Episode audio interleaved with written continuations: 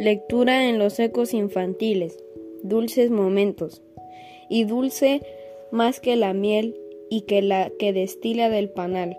Salmo 19:10. Lee Juan 1 del 35 al 50. Cuando Jesús estuvo en la tierra llamó a doce hombres para que le siguieran. Ellos dejaron todo y fueron con él. A estos hombres se les conocía como apóstoles de Jesús.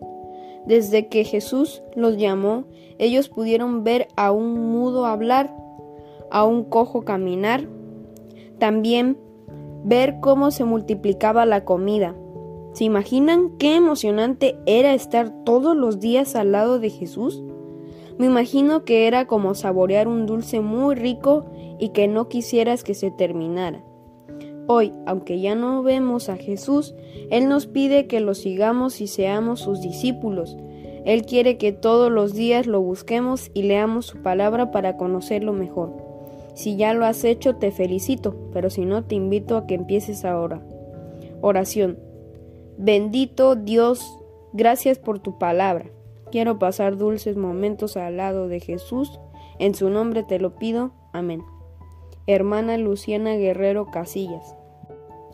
Juan 1 del 35 al 50. El siguiente día otra vez estaba Juan y dos de sus discípulos, y mirando a Jesús que andaba por allí, dijo, He aquí el Cordero de Dios. Le oyeron hablar los discípulos y siguieron a Jesús.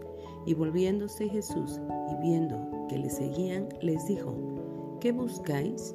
Ellos le dijeron, Rabí, que traducido es maestro. ¿Dónde moras?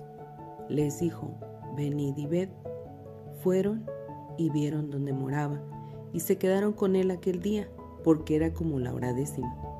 Andrés, hermano de Simón Pedro, era uno de los dos que habían oído a Juan y habían seguido a Jesús. Este halló primero a su hermano Simón y le dijo, Hemos hallado al Mesías, que traducido es el Cristo. Y le trajo a Jesús, y mirándole Jesús dijo, Tú eres Simón, hijo de Jonás, tú serás llamado Cefas, que quiere decir Pedro. El siguiente día quiso Jesús ir a Galilea y halló a Felipe y le dijo, Sígueme. Y Felipe era de Bethsaida, la ciudad de Andrés y Pedro.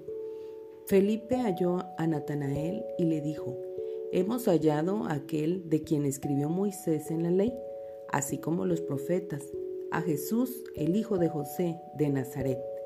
Natanael le dijo, ¿de Nazaret puede salir algo de bueno? Le dijo Felipe, ven y ve. Cuando Jesús vio a Natanael que se le acercaba, dijo de él, He aquí un verdadero israelita en quien no hay engaño. Le dijo Natanael, ¿de dónde me conoces? Respondió Jesús y le dijo, antes que Felipe te llamara, cuando estabas debajo de la higuera, te vi. Respondió Natanael y le dijo, Rabí, tú eres el Hijo de Dios, tú eres el Rey de Israel.